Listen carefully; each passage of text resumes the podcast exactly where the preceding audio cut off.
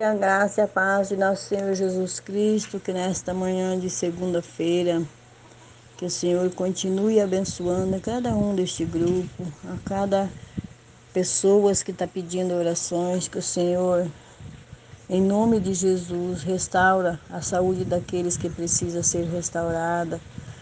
Pai, aqueles que estão nos hospitais, aqueles que estão no combate de frente desse vírus, ó Pai.